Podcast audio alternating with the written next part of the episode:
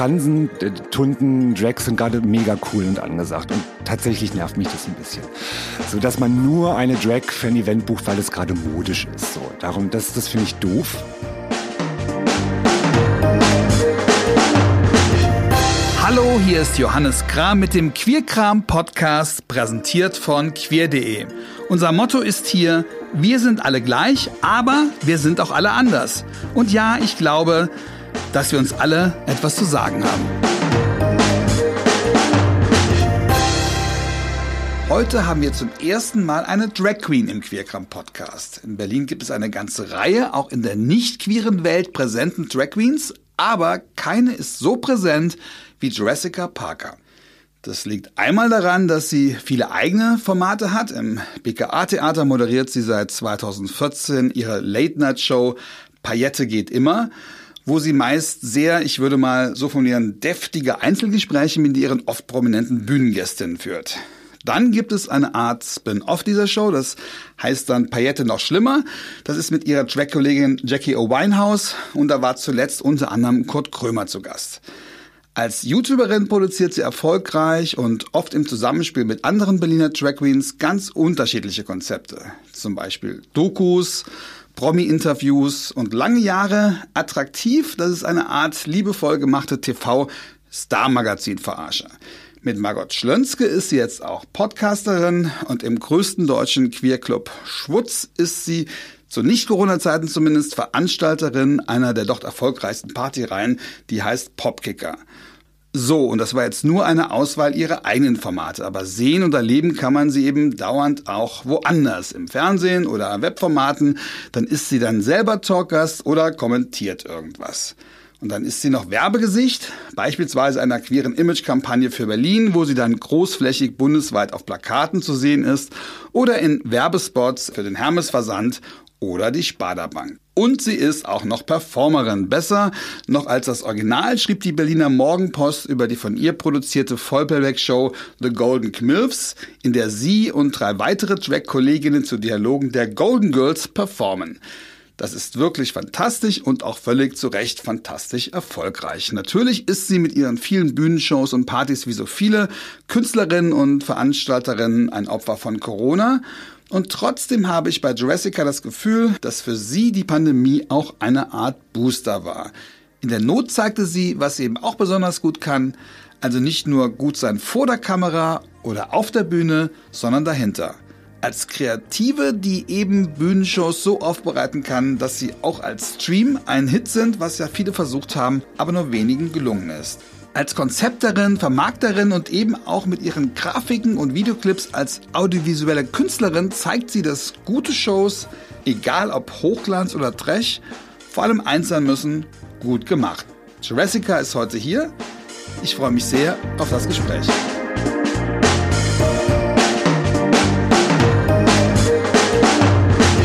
Hallo Jurassica.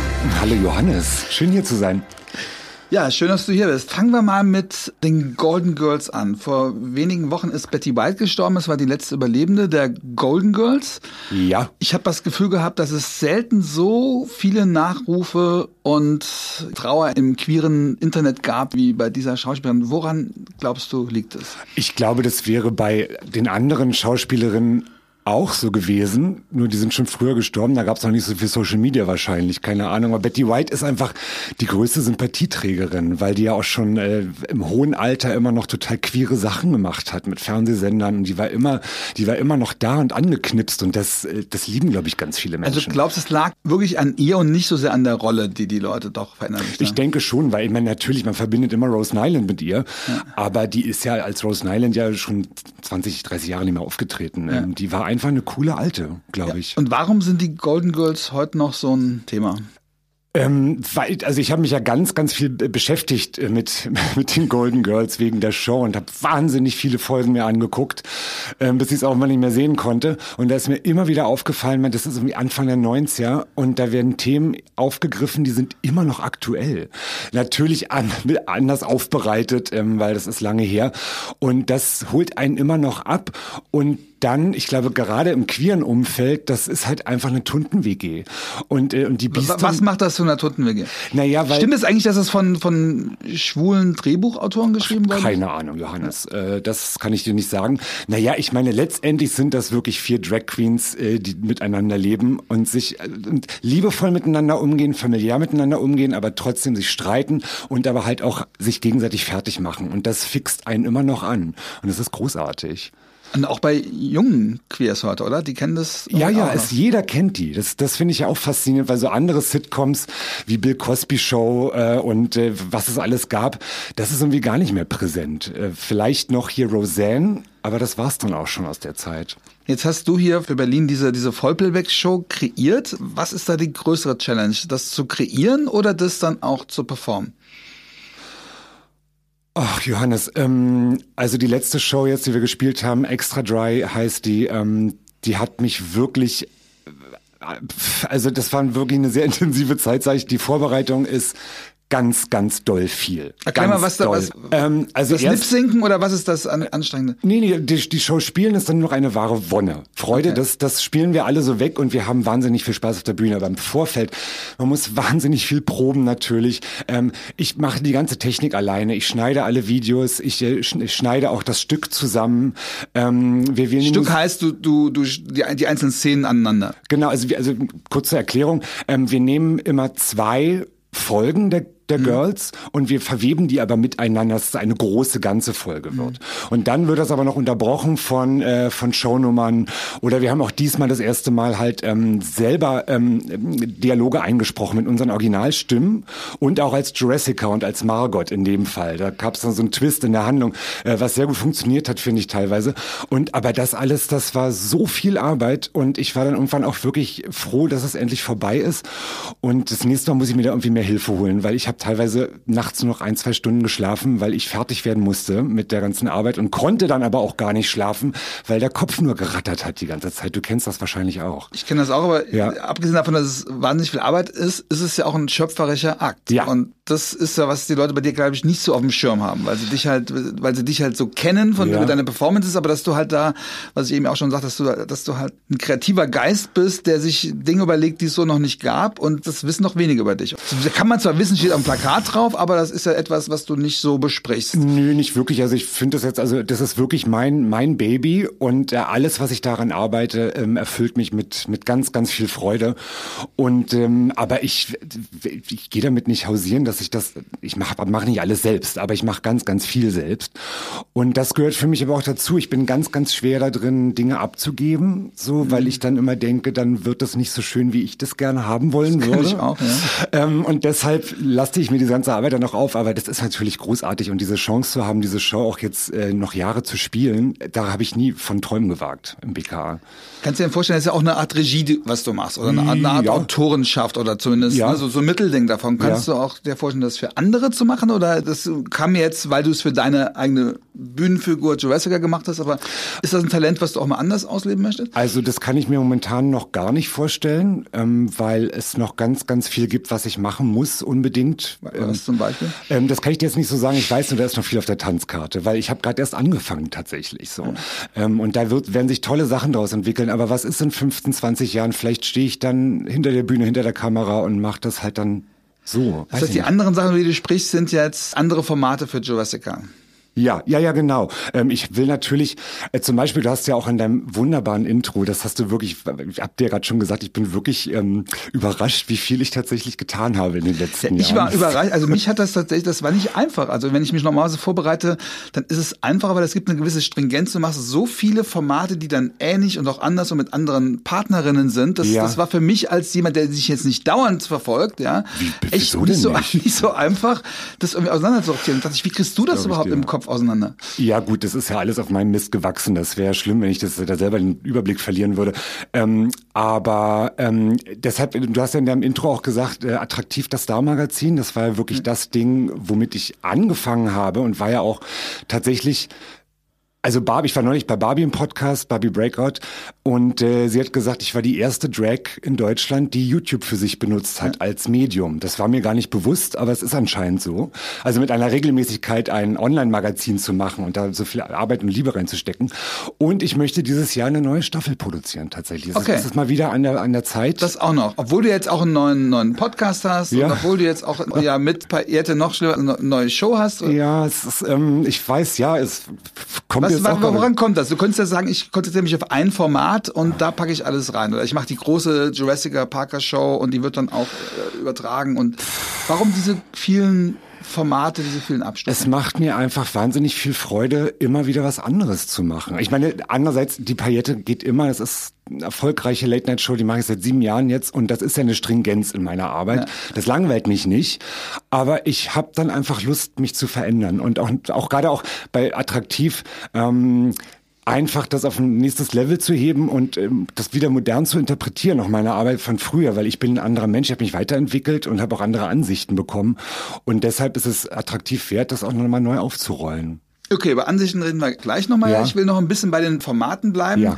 Kreativität, was ja auch das Visuelle betrifft. Du bist ursprünglich Grafiker, du hast in der Werbung gearbeitet. Genau. Ähm, eine schlimme Zeit, ja. Bitte? War eine schlimme Zeit. War echt eine schlimme Zeit? Werbeagentur ist echt Horror, Johannes. Also, ja, ich habe auch schon für Werbeagenturen gearbeitet, aber das ist ja immer die Frage, was man da machen darf oder muss. Also ich war damals Mitte 20 und war bei Scholz Friends, das ist eine sehr große Werbeagentur und ich habe mich natürlich da ausbeuten lassen ohne Ende. Das würde ich jetzt nicht mehr so machen lassen mit mir, aber damals war als, so. Als Grafiker. Ja. Als ich habe Kommunikationsdesign studiert und war da arty, wie man so schön sagt, ja, ja. in der Werbung. Ja, genau. Und deshalb ähm, kann ich ganz viel Grafisches selbst lösen auch. Und ähm, mir macht ja. Vor allem auch konzeptionell. Das sind ja wirklich alles einzelne Konzepte. Das sind ja eigene Formate, die auch immer ihre eigenen Besonderheiten haben. Ja. Das ist doch auch eine Perspektive, die man aus der Werbung mitbekommt, oder? Ja, in, in Formaten zu denken, in Marken zu denken. Ja, ja definitiv. Und deshalb, ähm, meine Eltern haben dann irgendwann gesagt, als ich dann fertig war mit dem Studium und ich dann irgendwann mit Drag angefangen habe, und dann sagen die dann so, haben wir dir dein Studium jetzt bezahlt und jetzt arbeitest du nicht in der Werbung? Was soll denn das jetzt so?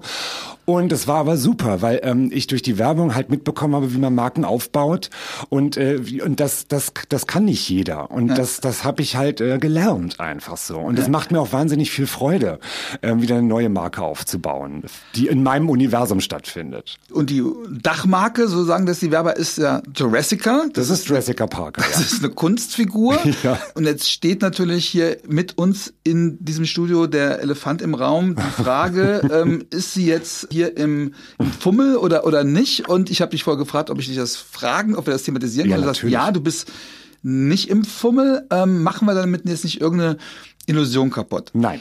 Also ich, also das mag jede Drag anders sehen, ähm, aber ich bin ein und dieselbe Person, ob Jessica oder Mario, ich bin ein Mensch. Und ich laufe nicht jeden Tag im Fummel rum. Das, ganz viele denken sich das nicht und denken dann, also die sagen dann immer so, ja, und dann, ähm, du stehst ja morgens bestimmt schon auf und trinkst dann gleich erstmal ein Säckchen und Na gut, so. das glaube ich, dass das viele Deutschland gewesen, aber trotzdem denken viele Leute, dass man erst durch dieses, sagt man überhaupt noch, sagt man noch auftransen? Gibt es das? Ja, das, das noch? Also das durch dieses, durch diesen Prozess, so. dass man dadurch überhaupt zu der Figur überhaupt erst wird oder dass ihnen das hilft, diese andere Haltung oder diese andere, diese anderen Teil ja. der Persönlichkeit. Das ist bei dir nicht so. Naja, doch. Also ich muss sagen, ähm, ich würde ungerne in Jeans und T-Shirt auf die Bühne gehen. Dann würde ich mich unkomplett fühlen. So. Mhm. Dafür brauche ich den Fummel auf jeden Fall, aber ähm, ich brauche den nicht, wenn man nur meine Stimme hört. Ähm, das, weil ich rede auch als Jurassic, weil ich aufgefummelt bin, nicht anders als jetzt. So, mhm. das, ähm, und das ist mir. Und du fühlst dich auch nicht anders als jetzt. Eigentlich also jetzt, jetzt auch in, in, so einer Talkshow, so eine kleine Bühne verstehe ich das, und dann ist es ein Publikum, das hat ja auch was mit Glamour zu tun, es hat ja auch was mit, ja. mit, mit Schönheit oder was mit Verführung oder mit, mit Fantasie zu tun. Verführung, ja. Ja, oder ja. Weil, egal jetzt ja, in welche Richtung. Aber hier, hier sagst du, okay, das Produkt, was nach draußen geht, ist eh akustisch, da ist es egal. Da ist es völlig egal. Und tatsächlich, ich war neulich mal in einem Podcast eingeladen und da habe ich mich für aufgefummelt, äh, weil wir später noch Fotos machen wollten in so einem mhm. bestimmten Set und so. Und ich fand das mega anstrengend, im Fummel zu diesem Podcast zu machen, weil ähm, weil dann, dann, das ist anstrengend, Fummel zu tragen. Und das lenkt mich Was, tatsächlich daran ab. ist, an, was daran ist anstrengend?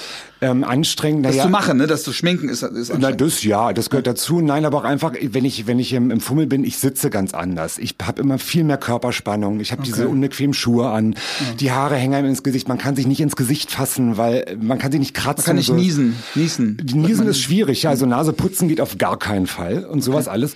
Und, äh, und das ist anstrengend. Und natürlich bin ich viel entspannter, wenn ich jetzt hier so sitze wie jetzt gerade. Nackt nämlich. Und diese Entscheidung zu sagen, ich bin eh das, also ich bin auch eh die Person hinter der Jurassica, das ist, ist das eine, eine, eine Frage, die du dir irgendwann mal konzeptionell gestellt hast, oder war das von Anfang an so? Weil es machen ja viele Drags ganz anders.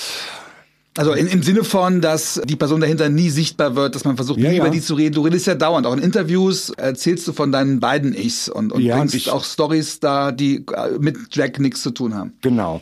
Ähm, ja, das habe ich für mich so entschieden, aber es fühlt sich für mich auch natürlich an. Das war schon immer so. Ich habe auch damals, als ich Drag angefangen habe, irgendwie mir nicht so eine Art Charakter ausgedacht oder sowas. Ich habe einfach So nur eine Legende machen ja viele, ne? die dann Ja. irgendwas behaupten und, Ja, nee, das, das, da- das liegt mir sowieso nicht so. Ich möchte gerne ich sein einfach.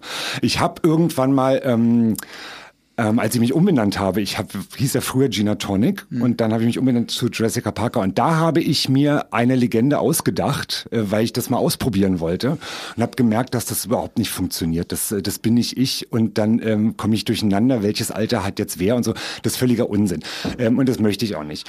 Und ähm, wie war deine Frage jetzt nochmal, Johannes? das weiß ich jetzt auch nicht.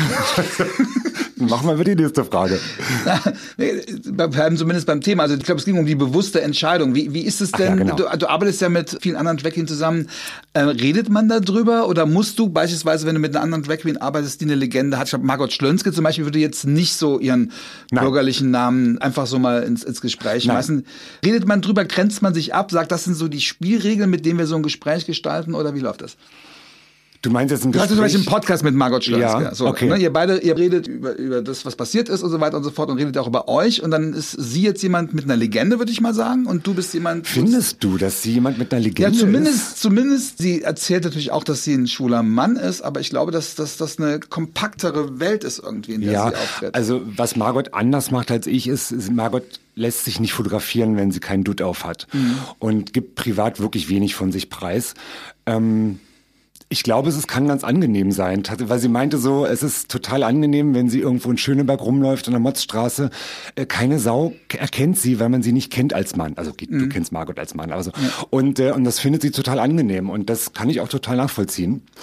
Und aber wir reden da jetzt nicht drüber. Das ist jetzt das weiß man, man kennt so ein bisschen, man Ja, weiß, wie- natürlich. Wie, wie sich jeder präsen- präsentiert oder jede präsentiert und dann ist das irgendwie klar. Aber die Kunstfigur hat natürlich auch den Vorteil für das, was du machst. Ich habe Ja. eben gesagt, du führst deftige Gespräche, du traust dich richtig was. Also Mhm. bei, bei, wenn man bei dir in, in die Show kommt, muss man schon was einstecken können. Du wirst, auch- man wird erniedrigt, ja.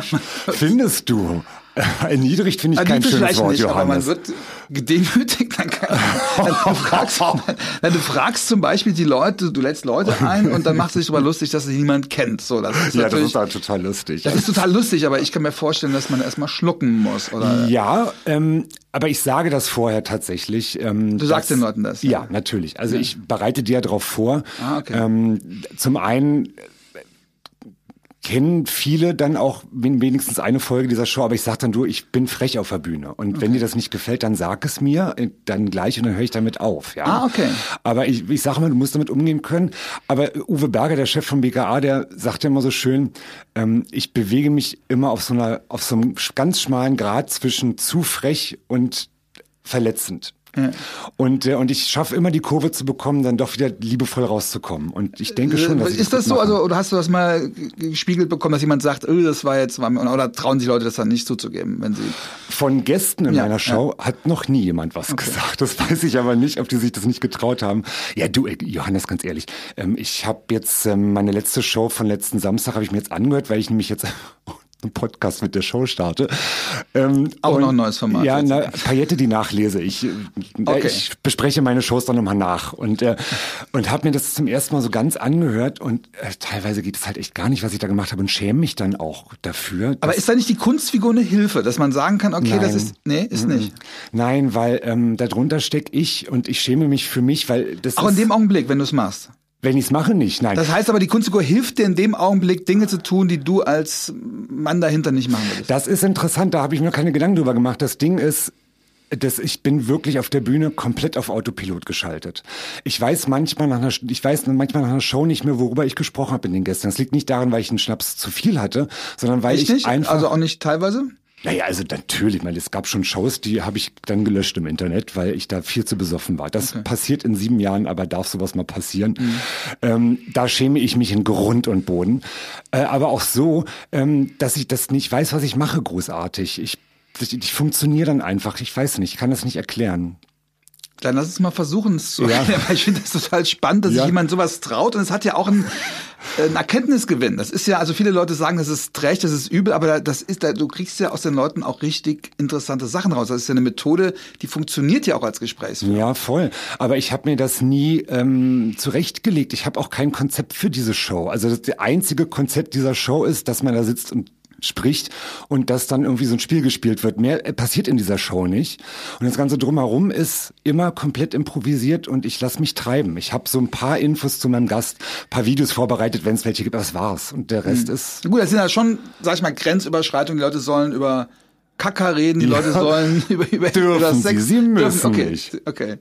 Aber das Publikum ähm, peitscht sie auch auf in ihre. Also es ist schon, du musst, das ist schon ein heißer Stuhl, auf den die Leute da sitzen. Ja, ja, ja. Und Das dann, okay. Und das ist doch schon etwas, was so eine Figur, so eine, so, so eine Figur doch viel einfacher machen kann, als wenn du das, also, Ja, würdest du dich das genauso trauen, wenn du, nee, ne? Nein, nein, nein. Also das, deshalb, ähm, ich war nur einmal ohne Fummel auf der Bühne und das hat ganz gut geklappt. Ich weiß es nicht. Ähm, definitiv ist, äh, wenn ich den Fummel anhabe, dann kann ich viel frecher sein. Das ist ja sowieso, das werden ja alle Drags schon erzählt haben. Wenn du Fummel trägst, wird dir viel mehr verziehen einfach.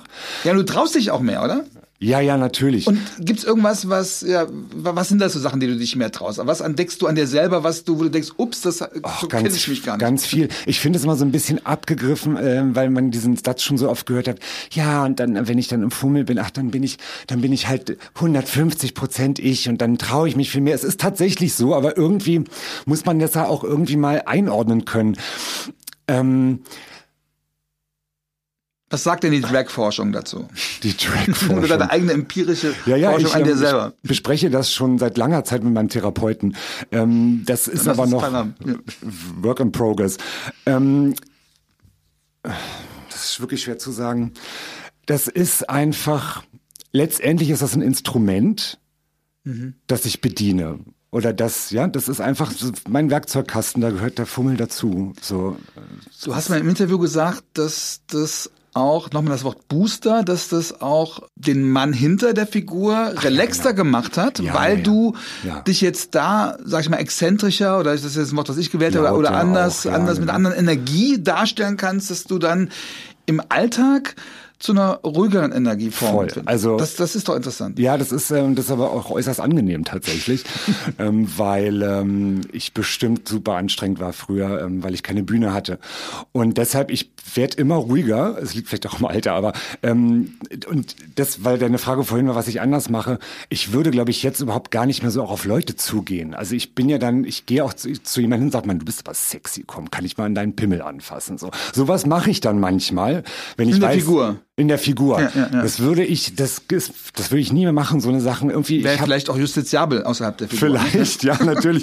Ja, oder auch so einfach zu Leuten hingehen. Ich bin, ich, ich setze mich lieber in eine Ecke einfach und schweige dann lieber, wenn ich nicht im Fummel bin, weil ich so schon mal so viel reden muss. Das so. heißt, wie ein Sportler, der sich quasi auf dem, auf dem, auf dem Sportplatz irgendwie austobt und dann, und dann irgendwo so äh, relaxed sein kann. Okay. Kann man so sagen. Also ähm, ähm, das ist ja auch, nach so einer Show bin ich dann sehr erschöpft und das, ich glaube, ganz viele sehen das gar nicht so, ähm, vielleicht auch, weil ich weil ich so, weil ich halt so frech bin und wirklich viel von mir auch preisgebe. Ich erzähle ja auch wirklich wahnsinnig peinliche Geschichten von mir, also als so als Wiedergutmachung so meines Gastes gegenüber, wo ich mich beim Erzählen schäme, aber das Publikum lacht sich kaputt und dann merke ich, das kann also nur richtig sein.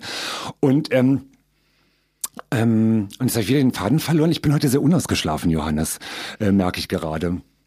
Aber es liegt jetzt nicht an, an mir oder so. Doch, ich konnte die ganze Nacht nicht schlafen, weil ich so aufgeregt war. Nee, ich habe heute einfach schlecht geschlafen. Das ist, äh, das ist manchmal so bei mir. Ich schlafe tatsächlich schlecht vor, dem Podcast, weil Ja. ich tatsächlich Hast du das nicht so vom, vom Gespräch, dass du überlegst, was, was, wie, was machst du mit der Person? Nee, das machst du gar nicht. Nee, also, nee, ähm, ich hab, ich bin dann eher wirklich, ähm, ich gehe auf ein Zahnfleisch, wenn es um Dinge geht, wo alles geplant ist, mhm. wo, wo, wo das Timing sitzen muss, ähm, wo viel von abhängt, weil viele andere, also das ist, das ist, das macht mich fuchsig. Aber, also wo du funktionieren musst, wo du quasi Regisseur. Ja, genau. Und einfach, wo halt alles sitzen muss, so von vorne bis hinten. Das macht mir Angst. Jetzt ist es so, dass die Berliner Drag-Szene, dass du da quasi so ein ja, wichtiger Fixpunkt bist? Das heißt, du mit den wichtigen Figuren arbeitest du irgendwie in unterschiedlichen Formen fast alle zusammen? Ja, ähm, das ist immer wichtig, ja, okay. Ja, ja, ist doch so, das ist beobachte ich zumindest, dass, dass das jetzt nicht so verschiedene Klicken sind, sondern dass die alle irgendwie, das fast wie so eine Großfamilienstruktur, oder ist das? Du meinst jetzt die Berliner Drag-Szene ja. an sich? Oder ist das nur die Schwutz-Szene oder, oder gibt es doch verschiedene es, Klicken? Oder? Doch, es gibt ganz viele verschiedene okay. Klicken. Also das ist nicht so, aber ähm, ich na gut, ich höre gehöre wahrscheinlich zu der Schwutz, zum, zur Schwutzgruppe dazu im Groben. Ähm, aber ich habe da nie so, das so eingeteilt, ich befreunde mich halt mit, mit Menschen, die Kunst machen und wenn die dann auch noch Drag machen, man versteht sich, dann mache ich was mit denen so. Das hat nichts mit mit Klicken zu tun.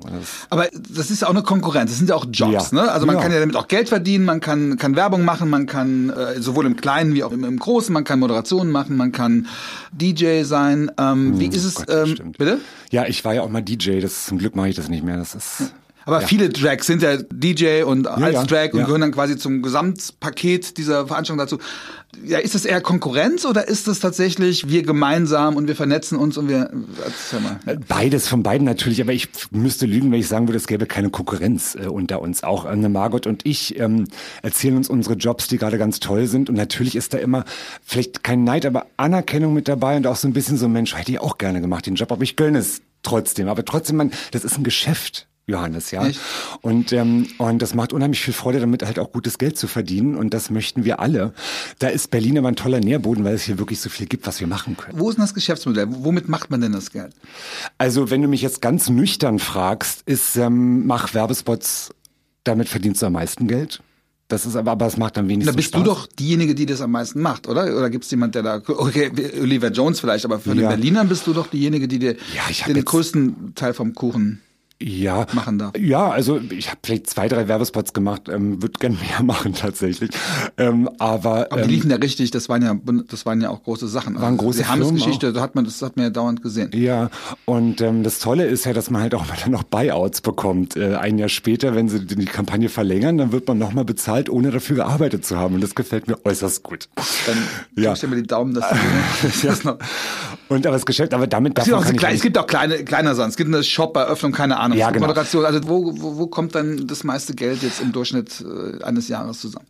Ähm, die Regelmäßigkeit macht's tatsächlich mit, mit Shows im BKA. Ähm, mhm. Das ist ein festes Ding irgendwie so.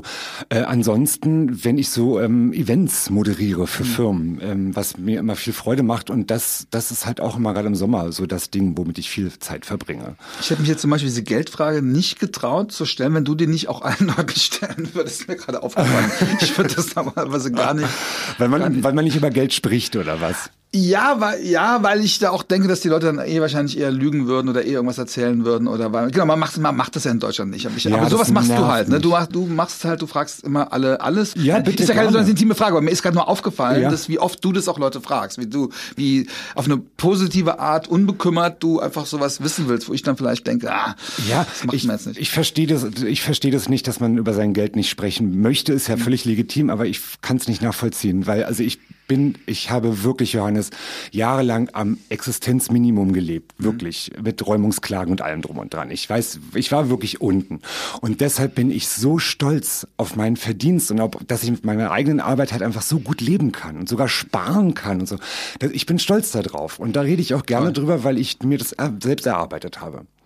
Auch um ein bisschen Vorbild zu sein, auch ein bisschen zu sagen, das lohnt sich, daran zu glauben, was man machen will? Ja, das, das natürlich immer. Das ist halt auch von Person zu Person unterschiedlich, ob man das durchziehen möchte.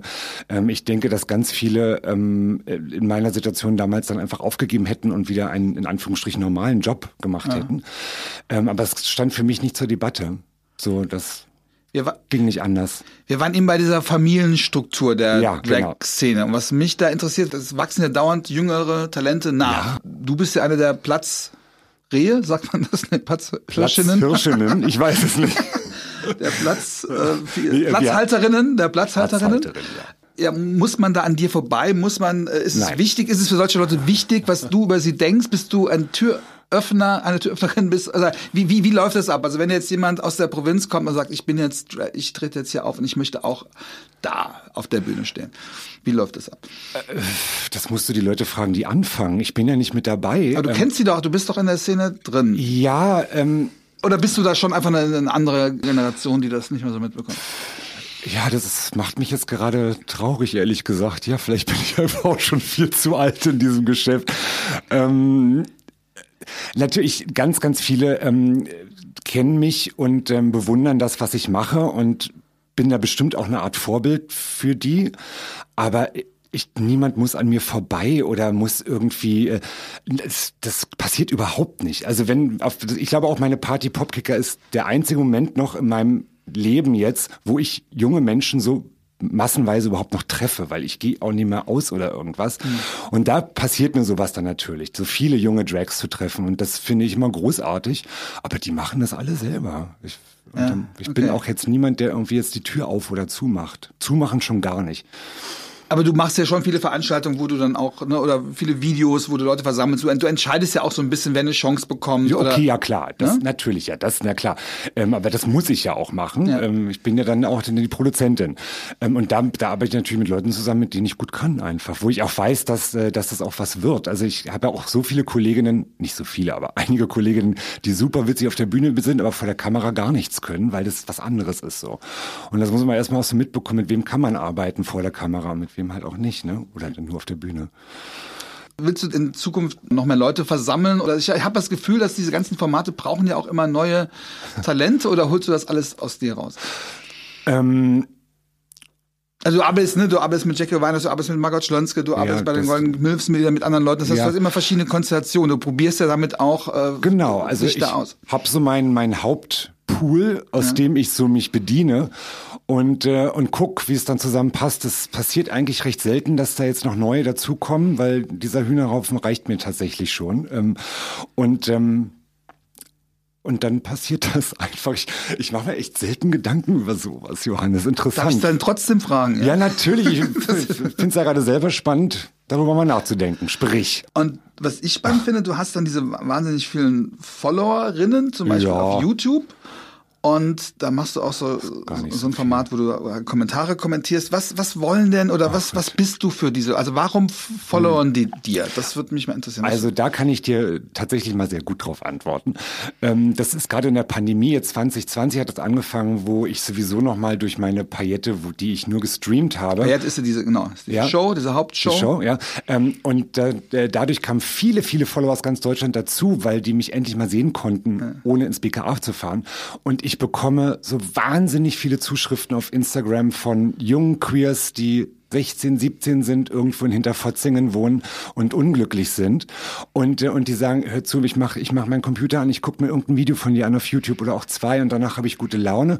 Und ich, und ich weiß jetzt auch, Jessica, dass, ähm, dass das auch noch was werden kann mit meinem queeren Leben, weil ich dich sehe, was du alles gemacht hast. Du gibst mir Hoffnung oder Mut. Und was gibt es denn bitte Schöneres, als so eine Nachricht zu bekommen? Weißt du das? Und da, deshalb, deshalb ist es schon so viel wert. Was hast du dadurch gelernt? Es gibt ja auch eine gewisse Verantwortung. Ne? Also Ja. wenn man sowas bekommt, kann man nicht einfach sagen, so what? Ja. Das entwickelt sich. Ähm, ich habe ja auch ganz viele schlimme Dinge gesagt, ähm, die ich so niemals mehr machen wollen würde. Aber das Nimm mal Beispiele.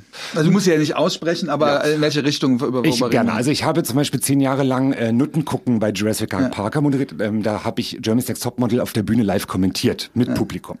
Großer Erfolg, zehn Jahre. Ähm, aber ich habe da echt die Mädels runtergemacht Sexistisch. aus Übelste. Sexistisch, rassistisch. Mir ist das damals aufgefallen. Ich dachte, oh, Ja. wie das da, sowas geht hier. Ja, nee, das, also das ging damals tatsächlich offensichtlich. Ich habe mir da keine Gedanken drüber gemacht, weil ich überhaupt mich auch mit, den, mit, mit, mit so Themen gar nicht beschäftigt habe. Ich war hoch unpolitisch zu der Zeit. Und, ähm, und ich habe auch dann immer noch YouTube-Videos dazu gemacht und dann habe ich halt eine, habe ich halt immer, äh, ich habe die alle Nutten genannt und die eine habe ich halt mit dem N-Wort, N-Nutte. Ja. Oh. So habe ich die Hui. genannt. Auch im Video auf YouTube. Das ist, es, ist, mir- es geht gar nicht mehr, ja. Aber da schäme was ich ich mich auch klasse für. finde, ist, dass du das dass du das ansprichst, weil es gibt ja eine Diskussion, man darf gar nichts mehr machen und ich finde, das, wir machen doch alle Fehler, wir haben doch alle voll, Fehler klar. gemacht und ich finde das doch viel wertvoller, über diese Fehler zu sprechen, als zu sagen, nö, nö, ich mache das alles richtig. Und ich finde, das ist das, was, glaube ich, auch die ganze Situation ein bisschen entkrampfen könnte. Ich, kriegst mich wahrscheinlich auch die ganze Zeit äh, vorgeworfen, wie, wie, dass, dass wir alle viel zu korrekt sind und viel zu auf, auf Dinge aufpassen. Und ich glaube, damit können wir doch auch, indem wir über unsere eigenen Fehler reden, auch den Leuten ein bisschen die Angst nehmen, es mal zu versuchen, sich mit diesen Themen wie Sexismus und Rassismus auseinanderzusetzen, oder? Ja, voll. Also ich finde auch, das gehört zum Tuntensein dazu. Erstens, dass man sich nicht ernst nimmt oder nicht zu ernst und dass man auch fehlerhaft ist. Ähm, ich finde, das macht ja dann, das macht ja einen Künstler erst spannend auch. Und ähm, und ich glaube ganz, also mir fällt es überhaupt nicht schwer, das einzugestehen, dass ich Scheiße geredet habe vor fünf Jahren. Ich, mir macht es nichts. Aber ich glaube, wie du schon sagst, es gibt anderen Leuten ganz viel, dass sie mich auch mal verletzlich sehen und nicht nur diese starke, geschminkte, äh, lustige, weißt du? Ja, ich finde vor allem, wir sind in einem, doch alle in einem riesen Lernprozess und ich glaube, diese Angst, die viele Leute haben, dass wir, die wir uns jetzt, sage ich mal, politisch äußern, dann, also ich bekomme ja auch ganz vorgeworfen, die scheiß Political Correctness und diese ganze, dabei, ich will ja nicht korrekt sein, ich will doch einfach nur versuchen, es besser zu machen. Ich Ja. habe ja auch nicht die Lösung, ja, oder wenn ich wär gendere, auf gender ich auch nicht oder gender falsch, aber das ist, darum geht's doch gar nicht. Es geht doch überhaupt darum, dass wir überhaupt kapieren, dass es irgendwie ein Problem gibt, dass wir ein- einfach mit Sprache oder mit der Art, wie wir über Dinge reden, auch was, was beeinflussen können. Und das, finde ich, wird einfach so abgestritten, indem gesagt wird, das ist doch jetzt alles aufgesetzt. Ja, und Berliner Blase und dieses ganze, ganze das ist das auch. Das ist eine leidige Diskussion, aber ich muss sagen, ähm, um mal was Positives dazu zu sagen, ich, ich weiß nicht, ob du es auch so empfindest, aber es hat sich in den letzten zwei, drei Jahren so viel Ja. getan. Also ich finde, es sind hochspannende Zeiten gerade im. Moment, in denen wir leben und äh, beobachte das alles mit einer großen Lust, wie sich gerade, wie sich die Gesellschaft gerade so neu aufstellt. Ja, und finde gerade Figuren Ja. wie du, die dann, die wirklich nach außen trashig, es ist ja kein Trash, ich finde, das ist ja äh, klug gemacht, ja, aber das ist ja, ne, nach außen ist es, sehr, sag ich mal, sehr niederschwellig, sich das anzugucken. Die- die- Findest du das, Johannes, ist ja? Niederschwellig. Der Podcast das heißt ist nicht, dass vorbei. Bitte, was sagst du? Der Podcast ist vorbei jetzt. Vielen ja, genau. Dank. Tschüss. Ne? niederschwellig, nein, niederschwellig heißt doch einfach nur, dass man sich da, dass man das, das auch verstehen kann, oder? Dass man das, Ja, dass okay, man da also- nichts vorher groß wissen muss, wer ist das, sondern, sondern das ist einfach eine. Ich mache Unterhaltung. Genau, ist eine Unterhaltung. Das aber da, ist ja, da, da stecken ja doch, doch dann viele Inhalte, aber das finde ich halt wichtig, dass, dass jemand, dass, dass so Figuren wie du das halt auch nutzen, um diese ganzen Themen anzusprechen. Und das machst du ja, das ist mir schon aufgefallen, dass du Ja, das sehr, sehr ähm, intensiv machst. Das war jetzt ähm, während dieser ganzen Streamzeit äh, habe ich das angefangen. Ich habe ein Rassismus-Special gemacht und äh, äh, über, über Transgender ein Special gemacht und und und. Ähm, und das habe ich vorher nicht gemacht und das finde ich aber großartig, dass es das jetzt funktioniert. Und ähm, ja, Was kommt da für Reaktionen? Ist sehr unterschiedlich. In erster Linie positiv, so von wegen, ja, ist auch mal toll, dass ich auch mal jetzt eine, eine ernste Sendung gemacht habe. War, ich habe viel gelernt. Das finde ich halt auch mal ganz schön, wenn halt Menschen aus meiner Show kommen, die haben vielleicht zwei Stunden gelacht, aber sie haben noch ein bisschen was mitgenommen. So, so das, das, das finde ich gut. Äh, und dann, aber ich hatte zum Beispiel Anastasia Bifang ähm, zu Ja, Gast. tolle Folge. Ähm, und die hast du gefragt, das, das ist ja die erste Transkommandeurin der Bundeswehr und die hast du nach ihren Titten gefragt. ja. Ja, Und das geht doch auch nur als Kunstfigur, oder? Und, und trotzdem hat sie dann auch erzählt, ne, wie sie machen. Und dann kam es auf das Thema Krankenkasse und da wurde erklärt. Also das hat ja alles trotzdem auch einen, einen aufklärerischen Mehrwert, wenn man über sowas redet. Ja, das, das, das ist der Idealfall, klappt nicht immer. Aber ich weiß nicht, kennst du Anastasia persönlich? Ja, ja, ja. ja Ach, die war bei dir im. Podcast auch schon Sie mal, war auch im oder? Podcast. Das Ja. war allerdings eine der wenigen Folgen, die wir remote gemacht haben, aber wir sehen uns danach schon begegnet, ja. Remote gemacht äh, haben. Dann nennt man das nicht, wenn man das äh, über Internet, also wenn man sich nicht begegnet. Ach so. Ah, das habe ich immer, ich versuche, das, das habe ich manchmal, wenn ich Gäste, Gästinnen anfrage und dann sagen die, können wir das remote machen, deswegen kenne ich das Wort überhaupt Ah, nur. Und ja- dann sage ja. ich, nö, wenn, Lernt komm, auch. komm hier, Ja. komm hier zu mir ins Studio. Das haben wir aber in der allerersten Pandemie haben wir, haben wir zwei, drei Folgen so gemacht, aber es macht nicht, das Nee, ist das eine macht ganz nicht so viel Spaß. Ne? Ähm, aber ähm, ja, ich habe die nach ihren Titten gefragt, weil Anastasia ist ein wahnsinnig freizügiger Mensch. Ja. Ähm, die zeigt dir sofort alles, was du sehen möchtest. Also ich habe mir auch dieses danach noch mit uns nach Hause ähm, nach der Show und ich wollte immer mal ihre ihre Neovagina sehen, weil ich unheimlich interessiert daran bin, wie sowas aussieht. Und hat die sich sofort nackt ausgezogen und hat mir alles erklärt untenrum. So hat mir alles gezeigt und so. So ist Anastasia und das sowas äh, bewundere ich. Mm, Und aber unter diesem Video gab es so viel Hate Speech. Also wirklich teilweise, wo ich das aus, au- ausmachen musste, weil da so verachtende Dinge standen. Das äh, fand ich faszinierend. Und äh, ganz viel, Transfeindlich meinst du jetzt? Tran ja, transfeindlich, aber ich, ähm, ich habe mit Anastasia darüber gesprochen, dass ähm, irgendein Typ aus der Bundeswehr muss dieses Video entdeckt haben und dann ging das innerhalb der Bundeswehr, die Runde. Okay. Und dann eine Schande für die Armee und sowas halt alles, so richtiger Mist. Und ähm, das ist natürlich nicht schön, aber damit muss man sich halt auseinandersetzen, wenn man im Internet präsent ist, leider. Ja. Ja, und ich sage mal, YouTube ist der, ist wirklich, ähm, das ist das Sammelbecken der Bekloppten. Und du, und du hast wirklich das Gefühl, dass in den letzten zwei Jahren sich da substanziell was verändert hat, wie Leute mit diesen Themen umgehen, weil die Kommentare anders werden oder Nee, gar nicht mal. Ähm, das war schon immer, ich, ich weiß nicht, woran das liegt, aber ich habe nie viel mit Hate Speech zu tun gehabt, schon jahrelang nicht. Keine Ahnung warum. Wenn ich dann lese, lese was bei Kolleginnen manchmal drunter steht, denke ich so, meine Güte. Ähm, da hat sich nichts verändert. Ich finde jetzt einfach so im, im, im menschlichen Miteinander und auch gerade, also ich habe neulich wieder zwei Menschen getroffen, die waren 19 oder 20 oder so. Ähm, die, die, die sehen die Welt so anders als, als ich vor 20 Jahren so. Also die, die sind so viel weiter, da will ich immer noch hinkommen. Einfach gar nicht mehr drüber sprechen zu müssen oder zu wollen, ob man jetzt schwul ist oder bi ist oder so. Das ist für viele völlig egal. So. Und das finde ich hochinteressant. Das kann ich mir noch nicht vorstellen. Ich möchte mal gerne noch einkategorisieren.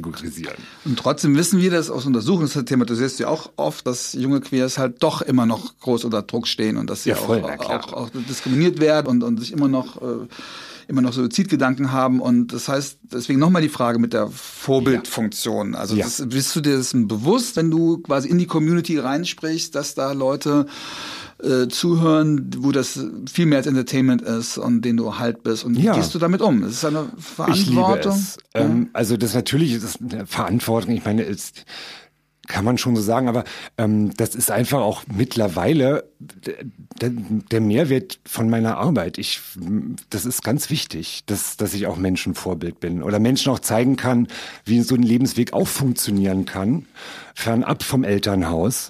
Und ähm, das, das gehört dazu. Aber es gibt auch Grenzen, das erfahre ich ja auch bei meinem Blog beispielsweise, dass dann Ja. Leute äh, oder, oder meinetwegen auch Eltern von Kids mir lange E-Mails schreiben und wo ich, wo man sich dann am Anfang Mühe macht, dann aber man kann das ja auch alles dann doch nicht so dem so gerecht werden, was Nee. da kommt. Na, wie machst du das? Also das, da selektiere ich tatsächlich. Ähm, ich beantworte nicht jede Nachricht, obwohl jetzt, weil du auch vorhin gesagt hast, ich habe irgendwie so wahnsinnig viele Follower, äh, Schatz. Also Ich weiß, es gibt noch Leute mit ganz, ja gut, aber Ja. für das, was du machst, ja, du bist ja keine Beauty-Influencer, das sind ja Formate, die dauern anderthalb Stunden. Wenn solche Leute das followen, ist das ja eine andere Qualität, als wenn jetzt Leute auf Instagram irgendjemand äh, einfach nur folgen. Das, das, Das meine ich, das ist ja eine qualitative Art von Followership, die du hast. Ja, ähm, ja, ich sage auch immer so, mein, so meine Follower ist so eine, die habe ich mir aufgebaut und die sind auch treu tatsächlich und ähm, und versuchen auch immer alles von mir zu verfolgen, was ich so Neues poste. Das, ähm, weil das hat sich so ergeben. Das finde ich sehr schön tatsächlich, weil ich brauche nicht 25.000 Follower. Das, Ja, und die Frage war, wie Ja. gehst du mit der Verantwortung oder wo sind die Grenzen Ach so. oder wie, wie machst du das oder wo sagst du, das kann ich jetzt nicht leisten? Also, das ist ganz unterschiedlich. Ich beantworte, wie gesagt, nicht jede Frage. Es gibt aber einfach Messages, die muss ich beantworten, einfach weil die so so ehrlich sind und so teilweise halt einfach voller voller Zweifel und Trauer, aber jetzt nicht übergriffig, dass ich mich jetzt irgendwie verantwortlich fühle, oh Gott, ich muss jetzt dieser, der Person sofort helfen, sondern einfach, die haben, die, die schütten ihr Herz in so fünf Zeilen aus. Und da muss ich drauf antworten. Und ich fand das, oder, oder auch zum Beispiel, ähm, das passiert auch oft, dass halt dann beste Freundinnen von irgendjemandem halt mich fragen, ob ich einen Geburtstagsgruß per Video aufzeichnen kann, weil das größter Fan und würde sich so freuen. Und sowas mache ich dann. Das strengt mich an. Weil du dich immer schminkst. Aber das machst du, wenn du eh geschminkt das bist. Das mache ich ne? dann, wenn ich eh geschminkt ja. bin, ja. Das strengt mich an, es nervt mich tatsächlich auch ein bisschen, aber wenn es dann fertig ist und dann die, die Freude, die dann zurückkommt, das ist wundervoll. Und das gehört zum Job dazu, ganz ehrlich. Ähm, das, äh, man hat sich fürs Showbusiness entschieden, da muss man auch zur Verfügung stehen. Das bringt ja auch Fame. Den genießt man doch auch, oder? Ja, natürlich. Also, es ist großartig. Äh, ne? Erklär mal, wie ist das mit so einem Fame? Was ist, was ist da so großartig dran? Das ist, glaube ich, das steckt in meiner DNA. Ähm, das wollte ich schon immer nicht berühmt werden, sagt man so als Kind. Ich bin auch, wahrscheinlich bin ich berühmt hier in der Szene, aber darum geht es in erster Linie nicht. Aber mir gefällt es halt einfach, ähm, in einen fremden Raum zu kommen und man sieht den Gesichtern an, ach, das ist Jessica Parker. Ähm, ich kenne das und das von ihr, ich finde die ganz spannend, ich gehe gleich mal und sag Hallo. So, das passiert dir ja nicht, wenn du nicht bekannt bist. So. Ja. Und man Aber für, für, andere Leute ist das ja ein Horror. Also, was du gerade beschreibst als ja. wünschenswert, ist ja für andere Leute das, das Schlimmste, was ihnen passieren kann. Und das, das ist für, das ist ein Teil einer Persönlichkeitsstruktur, auch gesehen werden, ja, erkannt ich, werden zu wollen. Und ich bin ja auch zwei Meter groß, ich wurde mhm. schon immer gesehen, so das mhm. gehört dazu. Ähm, natürlich entziehe ich mich dem manchmal auch und ertrage das gar nicht, aber das, das geht ganz gut. Ähm, es gibt auch Tage, äh, wo ich im Fummel äh, tagsüber vor die Tür muss zu irgendeinem Job und ich, jeder einzelne Schritt im Sonnenlicht ist eine Qual, weil ich einfach überhaupt gar nicht angeguckt werden möchte. Und ich mhm. möchte nicht bewertet werden, äh, auch nicht erkannt werden oder sonst irgendwas. Und dann muss ich das aber trotzdem machen und das kostet viel Kraft tatsächlich. Ähm, das gibt's auch. Aber in erster Linie ist es, das ist toll, bekannt zu sein. Jetzt konzentriert sich dieses Bekanntsein, dieser Fame auf diese Kunstfigur, auf Jurassic Park. Ja. Ist die Person dahinter manchmal neidisch auf Nein. die Kunst und sagt, wäre doch schöner, wenn ich jetzt mit meinem anderen Gesicht. Nein, das, um Gottes nee? Willen. Nein, nein, nein, nein. Ähm, also nochmal, wir sind ja, wir sind ja ein und dieselbe Person, Johannes. Das ja, aber die, ja in der Wahrnehmung. Ich meine, ne, du hast einen anderen Namen. Würdest du nicht manchmal Leute lieber begegnen als als das andere Ich und sagst, jetzt kennen die kennen mich jetzt nur in dieser Rolle, nenne ich es jetzt mal. Ja. Also ich kenne wirklich so so viele Menschen, die mich nur im Fummel kennen, weil die mich nur von Veranstaltungen mhm. kennen. Und das ist völlig okay so. Ich finde es teilweise sogar ganz angenehm, ähm, weil da nicht die Verpflichtung besteht und man muss sich so auch nochmal zum Kaffee treffen oder sowas. Mhm. Ähm, weil ich, eine Abgrenzung dann auch. Ja, ne? das, das, ist natürlich, das, das, ist ja auch eine, eine Fassade, man, ja. Ähm, die ja auch das Schutz bietet, ja. ja. Und, äh, und als Jurassicer kann ich auch dann halt sagen, du, ich ich habe jetzt keine Lust, mich zu unterhalten, ich gehe mal da und dahin. Das kann man einfach machen dann. Man kann die Diva ja auch spielen, ne? Man kann die Diva ja. raushängen lassen, man ja, kann mach ich ungern, aber, machen. Ja. Ähm, und ähm, und Mario ist, das hast du ja schon, ich bin so zufrieden. Ich habe ganz wenig Freunde, also wirklich drei, vier sehr gute Freunde und das reicht mir.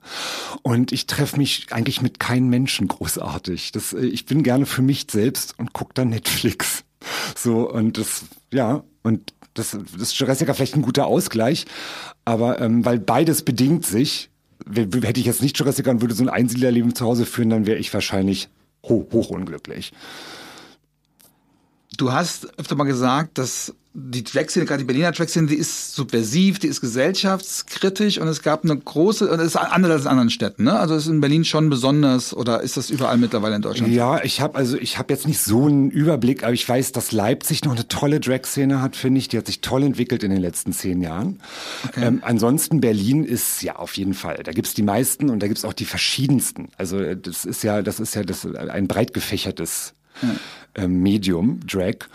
Und, es gibt äh, ja auch ganz, die ganz normalen, sag ich mal, Travestie-Bars, Playback-Bars immer noch, ne, in verschiedenen Städten, wo, wo es dann, ja, wo, ja, da, wo, wo da, weiß ich nicht, Katja Epstein gesungen wird. Und, wo der alte Mann mit der Federbohr ja, äh, auf der Bühne steht. Das gibt's ja auch noch, ne? Ja, gibt's auch noch und das hat alles seine Berechtigung. Ähm, ja, ähm, ist jetzt nicht meins, aber ich war auch noch nie wirklich so das klassische auf der Bühne Playback Sachen mhm. machen. Das habe ich noch nie gemacht und werde ich auch nicht machen. Das, das holt mich nicht ab, großartig. Trotzdem verweist du öfter auf diese subversive Gesellschaft, politische äh, Moment von, von der Drag-Kultur und warst auch einer von denjenigen, die mhm. als das, äh, als es diese Heidi Klum Show gab, diese diese deutsche Drag-Show, die das da kritisiert hatten, weil du sagst, das wird, glaube ich, kommerzialisiert oder es wird dieser gesellschaftspolitische Aspekt findet da nicht statt.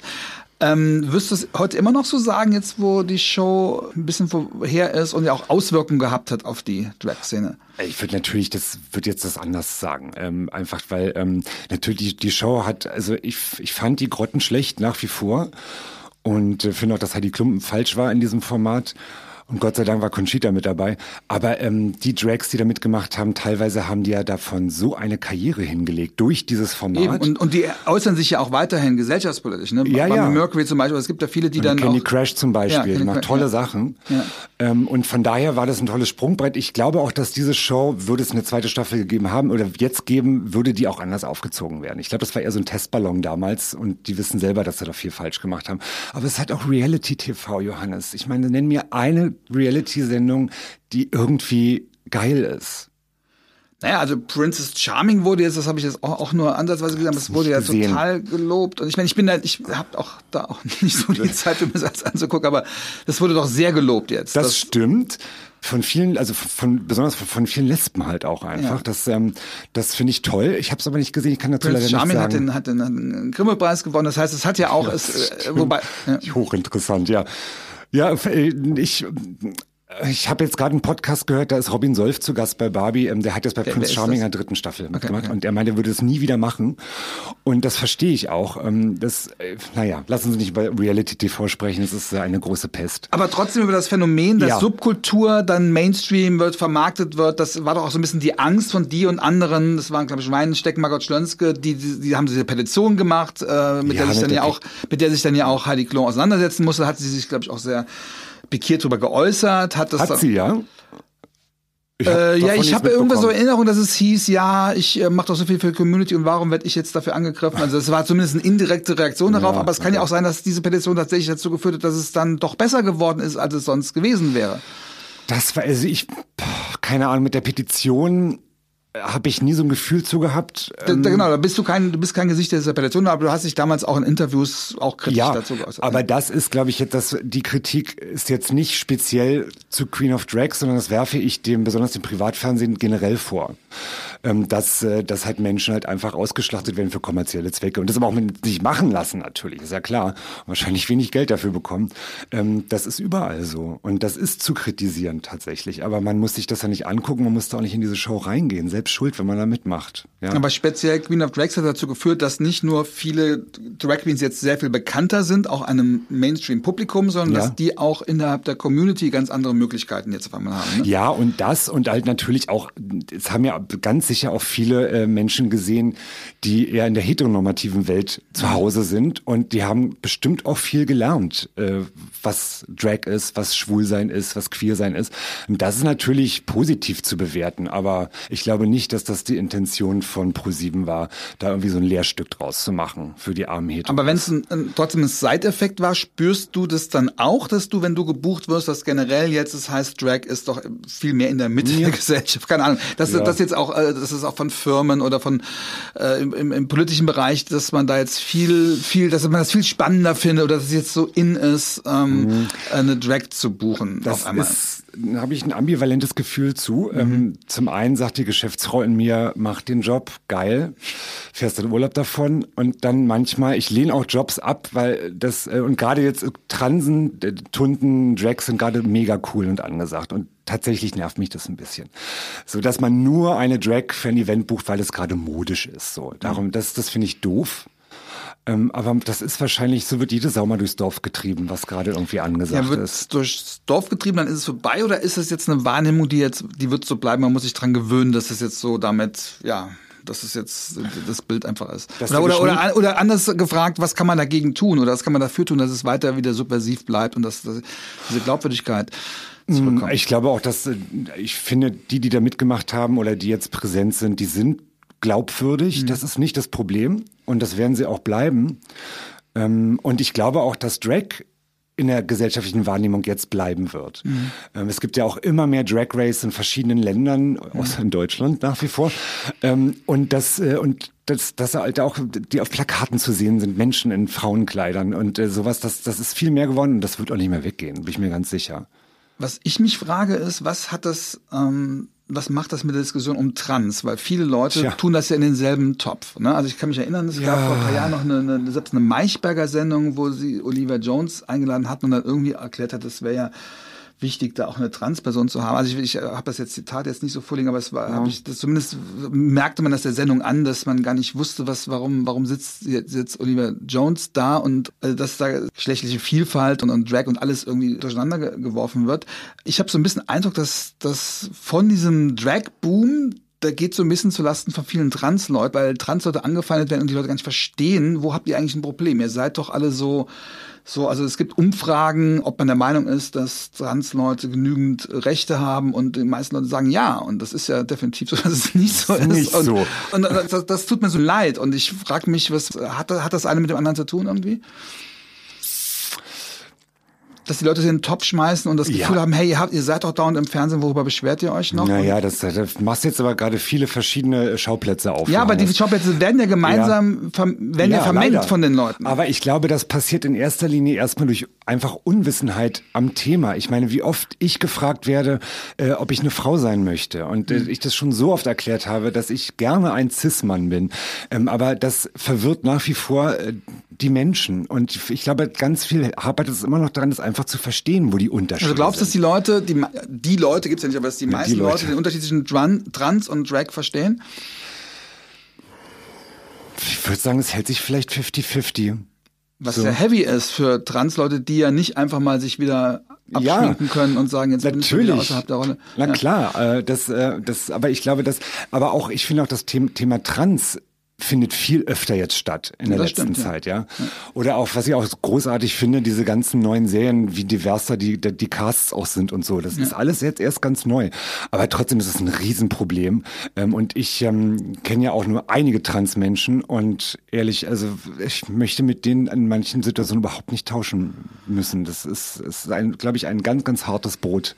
Bekommen es gerade bei Tessa Ganserer mit, die, die so Ja. angefeindet wird, Ja. wo es dann sogar heißt, sie ist überhaupt keine richtige Frau. Und ich äh, könnte darüber verzweifeln, weil ich dachte, dass jetzt gibt es eine neue Bundesregierung, die wollen das transsexuelle Gesetz endlich abschaffen und es könnte jetzt alles so gut werden. Und jetzt kommt die Scheiße wieder hoch. Und jetzt, äh, jetzt gibt es diesen Gegenwind. Und ich kann gar nicht einschätzen, äh, ob das jetzt einfach noch so, so Rückzugsgefechte sind oder Ja. ob wir jetzt oder ob wir jetzt ein Riesenproblem wieder kriegen Nein. und und die und die Gesellschaft sich sich einfach verwehren wird. Was Nein, du? bin ich ganz anderer Meinung. Ähm, ich glaube, also wenn wir jetzt auf diese Turf-Sachen zu sprechen Ja, kommen, ähm, ich glaube wirklich, das ist wie bei den Querdenkern eine kleine Minderheit einfach, die aber sehr laut ist.